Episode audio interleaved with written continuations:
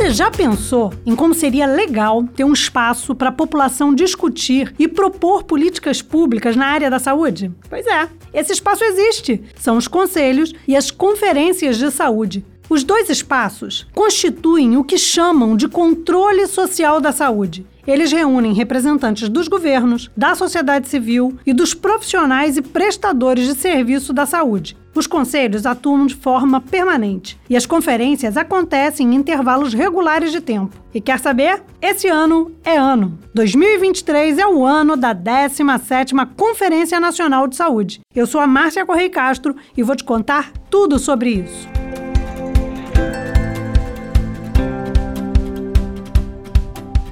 Como todas as conferências nacionais, a 17ª Conferência Nacional de Saúde é composta por três etapas: uma etapa municipal, uma etapa estadual e uma etapa nacional. Na etapa municipal, são realizadas conferências em cada município do país e qualquer pessoa pode participar, é só ficar atento, se informar e se inscrever. Pode se inscrever até no dia da conferência. Nesses encontros de âmbito municipal, são discutidas propostas e são eleitos representantes daquele coletivo. As propostas e os representantes, que a gente chama de delegados, vão para a segunda etapa, que são as conferências estaduais de saúde. Daí começa a segunda etapa da Conferência Nacional de Saúde. Em cada estado, as propostas enviadas pelos municípios são novamente discutidas, novas propostas são criadas e são eleitos os delegados de cada estado, que vão para a etapa nacional. Ou seja, já entendeu que o nível mais importante de participação é o municipal, né? Ali qualquer pessoa pode participar, só se inscrever. Já nas etapas estadual e nacional, apenas os delegados eleitos podem votar para escolher as propostas prioritárias. Na Conferência Nacional, os delegados eleitos nas conferências estaduais discutem todas as propostas, que vieram de todos os municípios e de todos os estados. As decisões finais compõem um relatório que serve como referência para o governo federal elaborar, orientar e executar políticas públicas. Esse relatório também ajuda a sociedade a monitorar o governo e mesmo o poder legislativo. Olha aqui, o seu deputado, seu senador, o seu ministro, seu secretário de saúde. O que foi combinado por todo mundo está aqui no relatório da Conferência Nacional de Saúde. Presta atenção! Em 2023, acontece a 17ª Conferência Nacional de Saúde. O tema desse ano é Garantir Direitos e Defender o SUS, a Vida e a Democracia. Amanhã vai ser outro dia. A 17ª conferência começou em novembro de 2022, com o início da etapa municipal, e só termina com a realização da etapa nacional, marcada para acontecer de 2 a 5 de julho de 2023, em Brasília. Nessa 17ª conferência, a possibilidade mais concreta de participação, ou seja, a etapa municipal, já passou. Mas isso não quer dizer que o assunto não te interesse. Fique atento, acompanhe o processo e não deixe de conferir como ficou o relatório da conferência do seu estado e mais tarde o relatório da 17ª Conferência Nacional de Saúde. Os relatórios finais das conferências nacionais de saúde influenciam a elaboração dos planos nacional e estaduais de saúde, que são documentos elaborados anualmente por estados e pelo governo federal para definir as diretrizes dessa área a cada ano. Eles também impactam a elaboração dos planos plurianuais de saúde, o chamado PPA. Esse documento é desenvolvido a cada quatro anos pelo governo federal, pelos estados e pelos municípios e define as prioridades a médio prazo. Lembra aquela história que já falamos aqui de que os relatórios das conferências ajudam a sociedade a fiscalizar o governo? Então, tem que ler.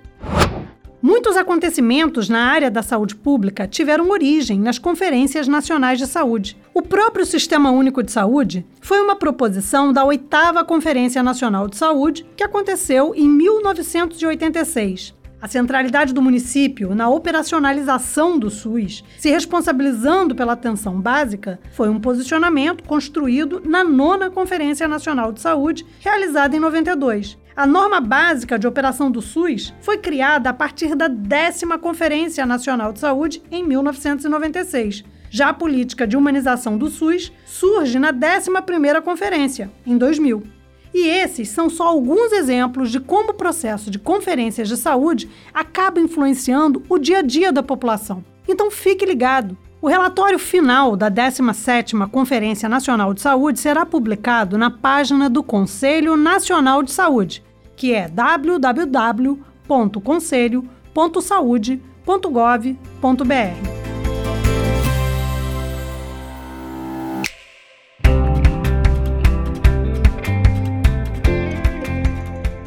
as etapas da Conferência Nacional de Saúde são organizadas pelos Conselhos de Saúde. Existem os Conselhos Municipais de Saúde, os Conselhos Estaduais de Saúde e o Conselho Nacional de Saúde. Nesse ponto aqui, você já deve estar se perguntando o que são esses conselhos. Então vamos falar um pouco mais sobre eles. Os conselhos de saúde foram criados para envolver a sociedade na gestão do SUS. Eles são responsáveis por monitorar a implementação das políticas de saúde, fiscalizar o uso dos recursos públicos destinados à saúde, elaborar propostas para aprimorar o SUS e promover a participação da sociedade na construção de políticas públicas. Eles são órgãos colegiados, formados por representantes de usuários do SUS, trabalhadores da saúde, prestadores de serviço de saúde e gestores do SUS. Metade dos integrantes dos conselhos de saúde são representantes da sociedade civil, ou seja, falam pelos usuários do sistema. Um quarto das vagas é direcionada a representantes dos profissionais de saúde. Os outros 25% são divididos entre representantes da gestão do SUS e representantes dos prestadores de serviço. Os representantes do SUS, que compõem os conselhos de saúde, precisam estar vinculados a alguma instituição, os representantes dos usuários, por exemplo, podem ser organizações da sociedade civil, associações de moradores, associações de pacientes ou movimentos sociais. Os representantes dos profissionais podem ser sindicatos, associações de classe ou conselhos profissionais. Os prestadores de serviço podem ser representados por uma associação nacional ou mesmo por um grupo empresarial.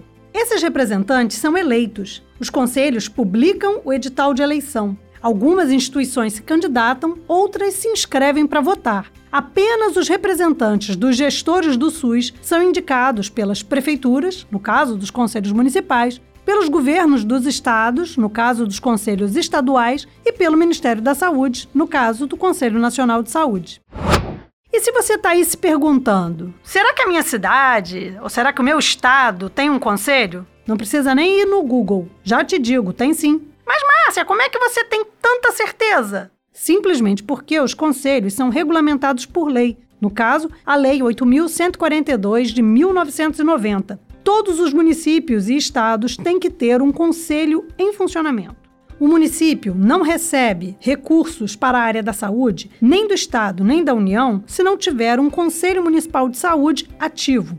Do mesmo jeito, um Estado não recebe recursos da União se não tiver o seu Conselho Estadual de Saúde trabalhando direitinho.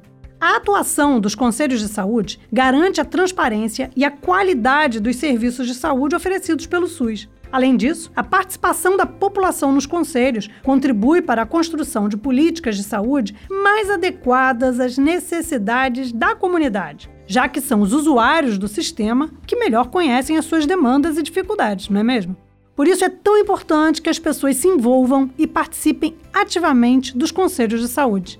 Procure saber mais sobre o trabalho do Conselho Municipal de Saúde da sua cidade. Você pode acompanhar o trabalho deles durante o ano, sugerir temas e propostas voltados para a saúde coletiva da sua comunidade e da sua região. E quem sabe você acaba se envolvendo em uma das instituições e acaba virando um conselheiro de saúde você mesmo. Participe! Tá esperando o quê?